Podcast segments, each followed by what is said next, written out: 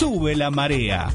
Una propuesta diferente, dinámica, el lado B de la información, humor, haciendo hincapié en el buen beber, gastronomía y música. Si tú eres mi carnal, déjame ser tu ranchito. Si tú eres mi nopal, déjame ser tu taquito.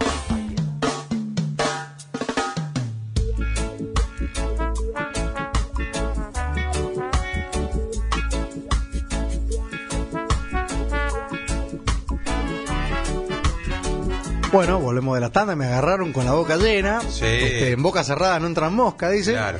Y acá yo me estoy tomando una doble. IPA. Una doble, boca seca. ah, Después de la dorada pampeana, ahora vamos con la IPA. una doble IPA, la verdad, muy suavecita, eh, rica, digamos, redondita, como dice, muy amigable, como dice Sí, Agustín. exacto. De alta tomabilidad, este, muy recomendada, sí. Espectacular. Para los que les gusta las cervezas suavecitas, pero no tan suave como la dorada pampeana. Tiene su amargor, Y el tema anim- que- Nos anima a una IPA fuerte. Claro. Que la gente a veces dice Que que está bueno. eh, cree que la IPA es una lija, ¿viste? Es Sí. una cosa amarga. Qué ¿no? cosa amarga, pero después eh, eh, te, te empezás a, a- Nosotros, de hecho, hoy estamos trabajando bastante el tema de la sesión IPA Bien. en el concepto de single hop, single malt. Ajá. Una malta, un lúpulo, para Mirá. que se expresen. Y entonces te encontrás sesión IPA, por ejemplo, la, la que hicimos con Mosaic, súper frutada, fruta tropical, así onda maracuyá, papaya. Qué rico ese Mosaic. la cerveza. El Le Mosaic- contemos a los oyentes, el Mosaic es una especie de lúpulo, el- una variedad, digamos. Claro. Sí, sí. Este, hemos hecho de Heller Tower, hemos hecho de Chinook, hemos hecho single hop también. Ahora queremos hacer uno nuevo de amarillo. Amarillo, uh, se puso de moda en un Sí, momento sí. amarillo.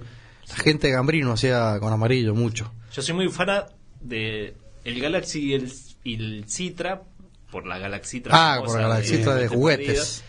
Este, así que hoy en muchas de nuestras cervezas aparecen esos lúpulos. Pero bueno, están difíciles de de conseguir. lado.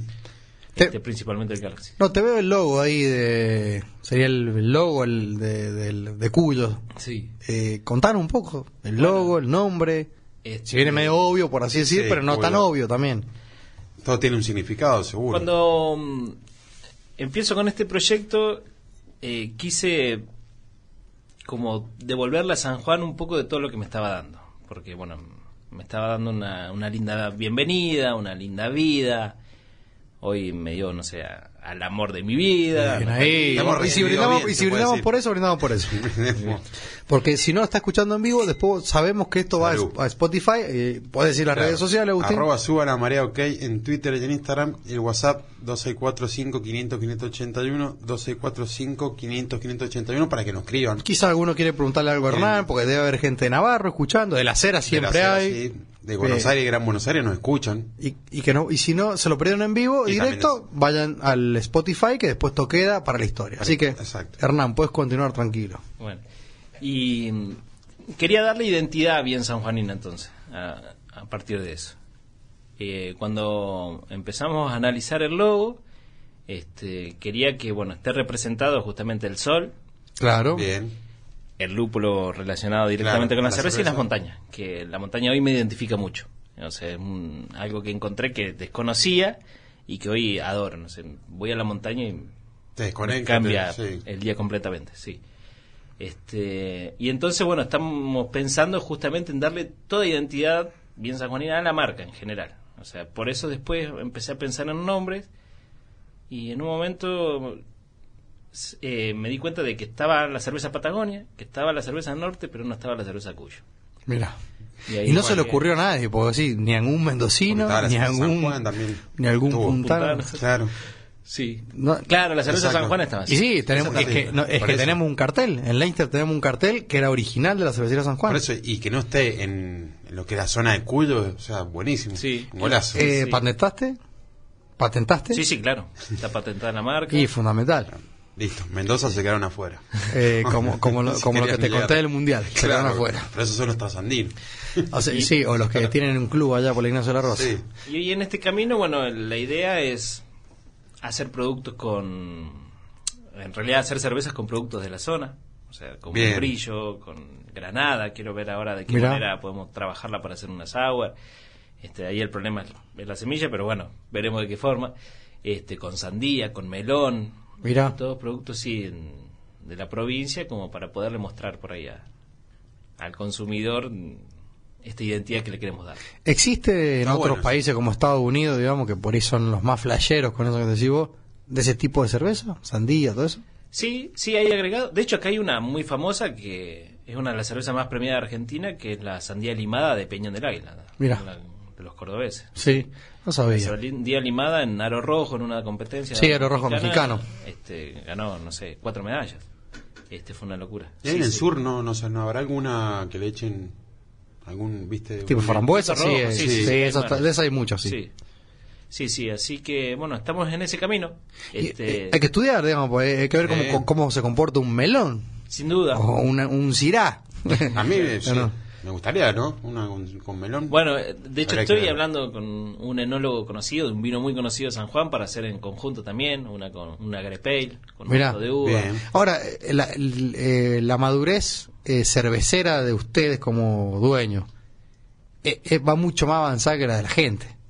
Entonces, por ahí, me- ¿cómo, cómo ayornás, digamos? Y por eso es, es esto que queremos transmitir. Por ejemplo, no sé, hace un momentito vos me acompañaste con el tema del, de comunicar el, el alquiler de barriles. Bueno, nosotros siempre invitamos a quienes nos contactan a que conozcan la fábrica, ahí le vamos a comentar un poquito el proceso y le vamos a hacer degustar la cerveza y explicarle por qué algunas características. Bien. Sí, consideramos que hoy, que no sé si la palabra más adecuada es educar, pero por ahí el transmitir los conocimientos es fundamental para que, bueno, se pueda conocer todo lo que hay en el mercado. Sí, es interminable de bueno. cerveza, así que te- es verdad, él- esa es la se palabra. puede jugar, educar. se puede divertir No, y y educar. Y entender que una cerveza puede salir igual que Sí, un vino. es cultura, o sea, ni más ni eso. Por ahí mucha gente cree que la Cerveza cerveza artesanal. siempre es un producto barato. Dice, no, la cerveza tiene que ser más barato que un vino.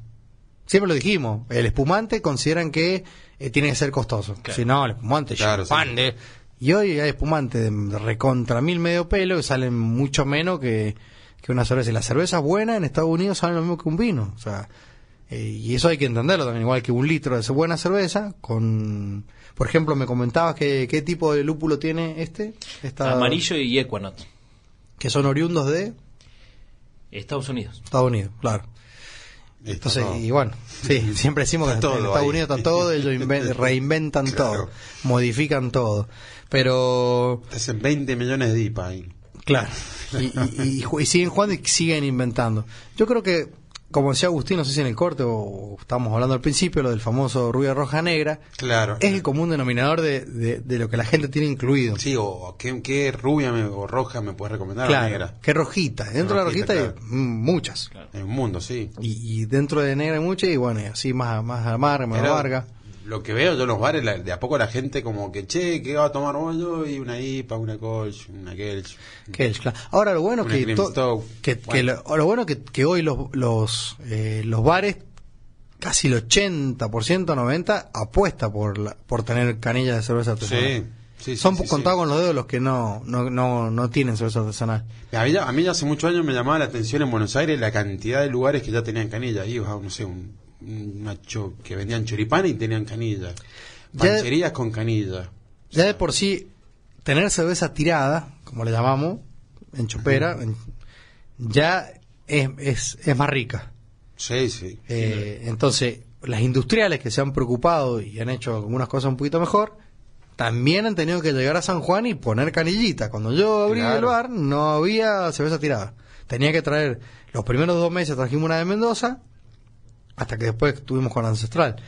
Pero en principio no había, y no era que venía la de barrio, o venía Claro. la competencia o la santafesina, no te decían, ni, era como pedirles hoy que te pongan de adorno un Lamborghini Diablo en la puerta. Decían, ¿qué? ¿Cerveza? ¿Canilla? ¿Conectar? No, era Sí, algo no, impensado. hablar. Pero en algunos bares buenos en Buenos Aires ya había eh, canilla. De, no sé, Imperial, poner, vamos, Sí, sí, sí, o eh, como pasaba en Villa General Belgrano. Sí, es que si nos ponemos a pensar igualmente tampoco tiene tanta historia en Argentina la cerveza artesanal. O sea, podemos estar hablando de 35 años, Como mucho. como mucho. Como mucho. Que la primera creo que era la de allá del Bolsón. Una de las primeras, ¿te acordás? Que era ¿Cuál el bolsón. El Bolsón, que Ah, venía en botellita. Este, eh, Después Berlina creo que son de los precursores. Sí, pero eh, vieja, vieja, vieja tenés el bolsón Sí, pero el bolsón Bled como, como, Claro. Bled Eh, como, sur como Bariloche, como, Bled- como Ah, un Bread bien. Pack, digamos. Ah, Pero a lo que voy es, en Villa General Belgrano siempre estuvieron las de siempre. Sí. Eh, creo Viejo que Múnich. Viejo Múnich, Brunnen, después aparecieron otras Cerro Wong, bueno, pero que no se me ofendan los cordobeses ni se me ofenda la gente de Villa General Belgrano, nu- eh, nunca Sí. una cerveza de Villa General Belgrano eh, es mejor que una de San Juan o una de No, Buenos Aires o una de Mar del Plata. La diferencia abismal. Bueno, la, Que va no se me la- ofenda. Va a la fiesta de la cerveza y la No, no, mayoría no. son de fuera. O sea, no, no tienen en mucho la fiesta de la cerveza la que más vende es la Sí. de nuestro amigo Alejandro Ricardo, ¿sabes? Antares. Claro. No sé ahora porque hace mucho que no voy, pero era increíble la cantidad de gente que decía, no, pará, cerveza artesanal, todo el mismo precio, no, esta que me gusta. Sí, vamos a la, Sí. confiable. Es que de las primeras cervezas artesanales que teníamos la posibilidad de probar eran las que se vendían en la fiesta y vos tenías ese concepto de cerveza artesanal y cuando aparecía el resto decía, pero cerveza artesanal no era lo otro. O sea, Claro. Claro. No, la verdad es que no sé por qué transmitían. Viene, es cultural también, ¿eh? Sí, sí, también. Pero No, no, a ver, metiéndonos un poco en el, en el tap room, que eso, eso es, es- es- para cómo es, es otro mundo. Me acuerdo hablaba con los chicos ancestrales que era, la fábrica es una cosa, cuando te metes en el mundo del bar, sí, wow, es otra cosa, Sí, sí, es sí, otro hablar. Eh, ya has pensado una identidad del lugar, eh, por así decir, el tipo, la temática, la decoración. Sí, Eh, bueno, seguimos con este camino de transmitir esta identidad de- bien de la provincia, estamos haciendo como unos muralcitos, este, donde hay paisajes, eh, y bueno, vamos a querer dar un lugar cómodo. Hoy lo que yo quiero en el TAP es que la gente que vaya, que normalmente los que van a los TAP, como bien decís, son más cerveceros, Claro. Este, van pura y exclusivamente atrás del producto, este, se sientan, se puedan sentir bien cómodos.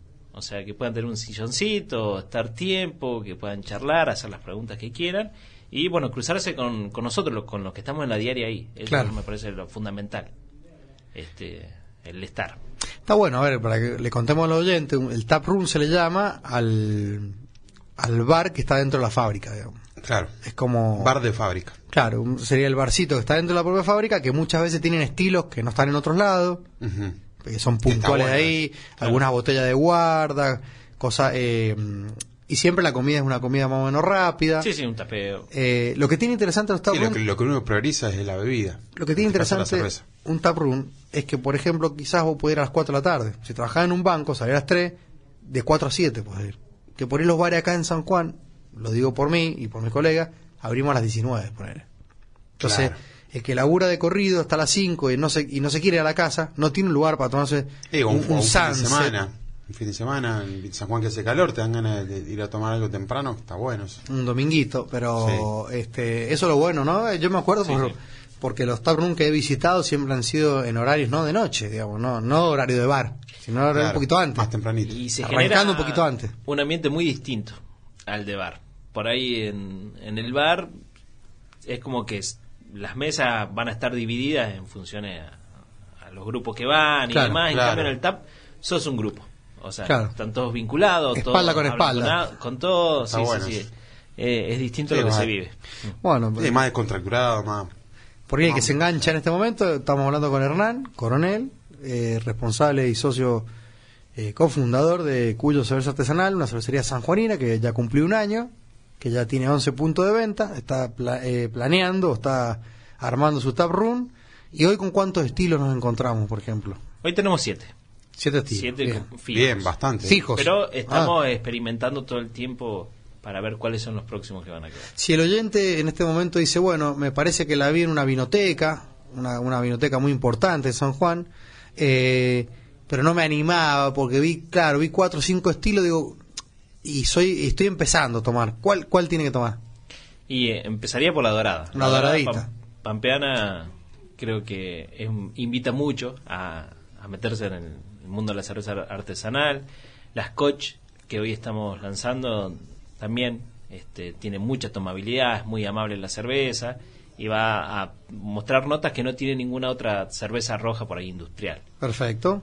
Este, Y si, y si va, y si hay uno que ya, digamos, un, un cliente, un feligrés que dice eh, que ya hay, hay que hacer cerveza para cervecero, ¿cuál sería el estilo de ustedes, digamos? bueno, hoy mm, me identifica mucho la Hazy IPA que estamos haciendo. La Hazy. Sí, sí. Sí, siento que ahí está la evolución de la cerveza, más tirando bueno al, Claro. al nuevo mundo, a lo americano, A lo americano, a lo este, la, la cantidad excesiva de lúpulo, pero este sí, sí, termina siendo bastante equilibrada igual la cerveza. Pero la gente, bueno, yo creo que mientras vas probando la IPA y te va gustando, cada vez Bueno. eh, necesitas más amargo. La Hazy IPA, Sí. que es la que tenemos pinchada en la Inter, eh, es la cerveza que vos, cuando vos estás sentado en una mesa, decís, mirá, le llevan un jugo de naranja, o un jugo de durazno. Primero en un jugo. Pero si no, pero un, como un, un jugo de durazno en, un- en una pinta. Claro. No, señorita, no, señora, no hay que traer. No Esa es la. Hazy IPA, es una cerveza eh, totalmente, digamos, naranja. Claro. No, no, no es transparente, o sea, no Claro, tiene turbidez, es turbia. está dado Bien. porque no solamente por ahí usa cebada, sino que está la presencia del trigo, de la avena, y eso genera la turbidez. ¿Y eso qué en muchas lúpulos tiene? eh, nosotros la última que hicimos fue Galaxy, Citra y Equanot, Todos de afuera. todo afuera, este, y en este momento tenemos en maduración una que hicimos con Galaxy, Citra y, y amarillo. Claro, buenísimo. A mí, me- a mí esas Es cervezas son un las que más mundo, me eh. gustan. La verdad que es todo un mundo. el- Porque pero ahora la gente la ve y dice, mira, parece un jugo de durazno, dice. Porque realmente es muy oscura. Muy turbia. Claro, Claro, muy, sí. pero oscura, escúchame, muy turbia, es bien naranja. Y que- eso porque también no está filtrada, ¿no? Uno de los secretos. No, no, nosotros no filtramos la cerveza. Y bueno, acá estamos sirviendo un scotch, ¿no? Un- Por lo que veo por el color, ¿no? No, no, esta es una English Porter. Ah, mira. Un cafecito parece. No, que acá la luz me, me engañó, sí, ahí se puso más, la veo más oscura. Una English Porter, bien. Bueno, los creadores de la cerveza, Cerveza Porter, negra, claro. lo- lo- lo- los ingleses, para los portuarios. Qué rica. sí. Y bueno, esto va con chocolate. Automáticamente sí, un chocolatín, un habano, Sí. a la gente que le gusta Un un, purito, un fumar un puro. Es una cerveza que acompañan con el whisky. Un brownie. Un whiskycito, ¿no? Sí. Cuando hicimos la degustación de vino Connor, el Brand Ambassador irlandés de Jameson, siempre cuento esta experiencia, era el famoso cerveza negra, whisky. La expresión era, probalo, eh, sorbo, sorbo, sorbo, sorbo, digamos uno y uno, o después hacer la combinación de meterla dentro de la birra. Para mí, Solo sorbo, ¿o no? eh, para mí no tenía ni punto de comparación con el famoso un poquito de whisky, un poquito de cerveza, un poquito, Claro. no mezclarlo todo, no hacer el boom que le llaman, viste que le meten Jägermeister o, Sí. o whisky, no, sino era tener el, el, el old fashion o el chupito, digamos, el toc toc eh, con whisky Vas mechando y uno la, y y la- uno. y la claro. cerveza negra. Sí, viste que el whisky invita al café, por ejemplo. Entonces, Claro. y las características que presenta esta cerveza es, es eso, pura y exclusivamente un café. Este, aparece el chocolate, un poquito el cuero. Está muy bien gasificada para venir en, le contamos al oyente, no estamos abriendo latas ni botellas eh, Estamos envasadas, muy, sino estamos muy son... contentos porque estamos tomando. Sí, estamos contentos, en no, vivo. Y, y esto viene envasado en PET, para que le llamamos la botella de plástico, que está con, con su rosca Sí, clásica no, no de pierde plástico. gusto ni sabor, nada. No, y lo importante también es la gasificación, porque muchas veces el problema de ese tipo de envases es que, que, que está, que pierde gasificación. Sí. Entonces siempre dicen tomala rápido. ¿Usted tiene algún sistema para llenar esos tipos de botellas? Eh, sí, se llaman canillas pegas, que son las especiales para, para llenar todo tipo de botella, pero nosotros lo que estamos haciendo ahora, y lo vas a poder identificar en, en la estética de la botella, eh, la botella estas PET es el soplado de una pelotita de plástico. Mira, Y vienen de diferentes tamaños, está la pelotita que hace la de medio litro, la de un litro y la de dos litros. bien. Nosotros para que genere mayor resistencia y, y pueda aguantar un poquito más de presión, con la pelotita de 2 litros estamos haciendo los envases de uno. Por eso es más petiza la botella, como la verás. Ah. Y si te fijas, es una botella dura. Claro. Diferente a los PET normales. Ah. Eso lo pedimos especialmente nosotros para Bueno, Cuyo. un buen dato. Buen dato. Claro, pues vi que en, en una vinoteca muy conocida están los eh, ya ese, Correcto. tip- ese tipo de botella. Sí, sí, sí. Sí, tenemos en vinotecas, hay hoy al- almacenes de barrio que la están teniendo. Bien. Y, y que están teniendo mucha venta también, inclusive. Muy lindo el logo, che. La Sí, ¿viste? sí, porque a ver, está la montaña abajo, el sol y el lúpulo, es verdad. Bien pertenencia de, de, de San Juan y de Cuyo. Bien. Montaña. ¿Y qué, el estilo que lidera hoy en todos los... Global, digamos, no te digo un, un lugar puntual, sino global. En, en venta, Sí, dorada. Doray, sí. Sí, sí, Dorada. sí, la que prefiere mucha gente. La- eh, es común decir una cerveza rubia suave. A ver, para A, hablar la- en a lo criollo. seguro. Va la Para hablar en criollo. Sí, Sí. para La la pampeana no, no, no puedes pifiarla. Si bien la Hazy hoy eh, tiene mucha demanda, este, es más repartida. Por ahí no, no es que se consumen tantos litros en un solo lugar. Claro, tenemos más, más ramificado. No, que digo, primero de septiembre, 21.01, mucho uno acá, ¿viste? Sí. Veo que me pongo nervioso ahí, Raúl se, se, se, se, di- se divierte con nuestro, nuestro, nuestro- nuestra degustación en vivo. Le contamos a los oyentes acá, estamos degustando en vivo, se abre la botella, sirve, eh, conversamos. Sí, ya probamos tres. Lo bueno que ahora nos vamos- vivimos todos para el mismo lado, vamos, Vamos todos caminando, tranquilo. Vimos todo Por- el por centro, así que no, no tenemos que manejar. por suerte, pero la verdad que estamos recontra mil tranquilos, vamos caminando, buen clima. Totalmente. Este, ¿Cómo ves a Cuyo en cinco años y cómo ves a Cuyo en 10 años? Mira lo que te pregunto. Wow, eh, no, no son preguntas que me he puesto a pensar. Este, sí me gustaría que que tenga una respuesta muy muy positiva por parte de, del sanjuanino. Entonces, San Juanino, bien. Este, que si bien queremos darle esta pertenencia, no respondan los, los pertenecientes, digamos. Sí. Este, también, bueno, nuestro objetivo es poder expandirnos, en- empezar a pasteurizar la cerveza para que se pueda enlatar o envasar en otro tipo de envase y enviarlo.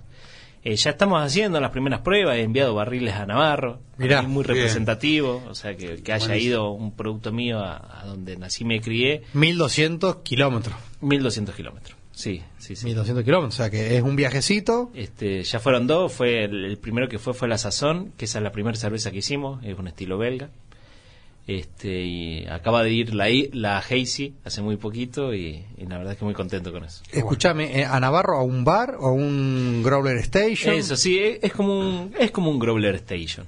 Sí, sí, es un punto de venta de bebidas alcohólicas que tiene unas mesitas y podés tomar ahí o te envasas el mismo en PET. Claro, le contamos al oyente, un, es un Growler Station sería un lugar donde se puede ir a recargar la botella Claro, y lo puedes tomar ahí o te lo llevas. exacto. Eh, muy bueno, ¿no? La verdad. Una, Eh, una última pregunta. sí, ¿Te- sí. ¿Posibilidades o algo de participar en alguna copa? Sí, Copa sí. Argentina, Ahora, bueno, Copa- se hace la Copa Cuyana, muy importante para la zona. Este, que, bueno, promete mucho. La verdad es que están Sí. trabajando muy bien en la organización. En octubre. En octubre. En Sí, vamos a estar. En San Juan, sí, vamos Sí, a sí, estar. sí. Nosotros cubrimos ahí, Sebastián. Vamos a hacer un programa ahí. Ah, Nuestro director de la radio nos dijo, sí, sí, vamos a cubrir. Qué lindo. Vamos, Y bueno, Sube la marea, cubre la Copa Cuyana. Estamos ilusionados con eso porque, bueno, es un, un buen parámetro Está para bueno, saber sí, dónde estamos. para saber eh, la calidad y, y una devolución al menos, viste, que te den... Sí, sin duda. De hecho, bueno, es estuve viendo los jurados. Entre ellos vienen hasta profesores míos de, Ah, que he tenido en bien. Buenos Aires de la carrera sommelier, así que sí. Buenísimo. Este va a estar muy lindo eso. Bueno, No, justo le, sí. le preguntaba si, si el está porque eso es como todo no y, y uno y uno tiene digamos eh, capaz que de referente a cervecerías que son mucho más grandes que es bueno hacemos la fábrica después hacemos el tap room después metemos un bar después metemos un bar en la ciudad del lado después- y empezás como a crecer digamos a mí me lo preguntan también muchas veces y, por el, el- el cliente, el, el ciudadano común lo ve como que es sencillo, digamos, el- el- el- a pe- pe- pensar en franquicias, cosas así, pero por ahí, Es muy difícil. en un abrir y cerrar de ojos no te das cuenta y decís, bueno, mira, ¿por qué no? También. ¿Por qué no? Por no soñar. Sí, sí, sí, sería muy lindo, muy lindo, pero bueno, sí hay mucho trabajo Claro. atrás en- desde el momento en el que nos iniciamos, hoy que estamos creciendo un poco, no me quiero imaginar en Sí, sí, no, seguro. lo, lo que debe ser, sí. Este, ojalá, ojalá se pueda dar. Bueno, buenísimo. Sí, no, bueno, perfecto. Eh, ¿Algo más para acotar, digamos? ¿Alguna perlita que tengamos, un adelanto, algo de, de, de lo que va a pasar a, de en Cuyo acá tres meses, fin de año, algún estilo que se pueda adelantar en el programa? Hoy no, no tengo más que, bueno, palabras de agradecimiento a San Juan eh, y, y agradecerles a todos los que me están acompañando en este proyecto principalmente. Este, siento que mm, si hay algo que puedo adelantar es que vamos a estar sacando, bueno, estilos bastante diferenciales y con esta identidad que les decía bien sanjuanina, así que espero que sí puedan identificar. Buenísimo. Este, otra de las cosas que por ahí está en mente es empezar a denominar eh, las cervezas con, con departamentos de la provincia. O sea, dependiendo del estilo, va a ser el nombre de un Está departamento. bueno. O sea, está bueno. Buenísimo. Llamarle la, La jacha, la jachalipa, la la- Mirá, está bueno, está bueno, está bueno. Próxima, así que vamos a ver de qué manera Está bueno, se sí. pueda implementar. No es mala, eh, está lindo, lindo, ¿no? Marketing. Sí. Sí. Más en Bueno, espectacular. Le recordamos al oyente entonces, arroba cuyo cerveza Cerveza artesanal, para que lo sigan en, en Instagram y en Facebook seguro. Sí, sí. Este, Cuyo cerveza artesanal. Pu- pueden ahí buscarlos para, Sí, para- para eventos, para para, eventos. Para, cómo se llama, contratarlo y bueno, y si no, pasar, tocar la puerta, si hola, Sí. estoy interesado, quiero probar, a ver, pues en- ¿Cargan botellones ahí? Sí, sí, sí. Ah, buenísimo también. Así que Sí, ahí si aprovechen. nos contactan, eh, coordinamos y, y pueden ir, insisto, a, a- a degustar, eso sin ningún Perfecto. tipo de compromiso de compra. Buenísimo. Bueno, vamos despidiendo. Hasta el martes que viene. Buen fin de semana. Gracias, Hernán. Muchas gracias. Muchas gracias, por Hernán. presencia. Quería, bueno, agradecerle a Ale Gómez, mi socio, este, por el apoyo de siempre y a Natalie una vez más este, por estar siempre ahí acompañándome. Bueno, nos vamos con un gran tema de los piojos. Sí. De acá, birreando, ¿no? Escuchá, escuchá, la- escuchá la letra y nos vamos. Gracias a todos. Gracias. Calle